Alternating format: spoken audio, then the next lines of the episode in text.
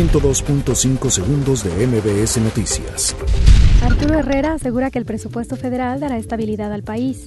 El PAN afirma que el paquete económico 2020 preocupa por disminución de superávit. Moody's destaca que Pemex está en peligro de perder grado de inversión.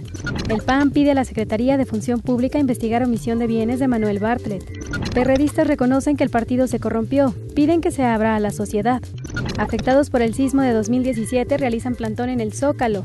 Presume la Secretaría de Seguridad Ciudadana debilitamiento del cártel Tláhuac, La Unión y Antiunión Tepito. Lluvia en Tlajomulco deja al menos tres personas muertas.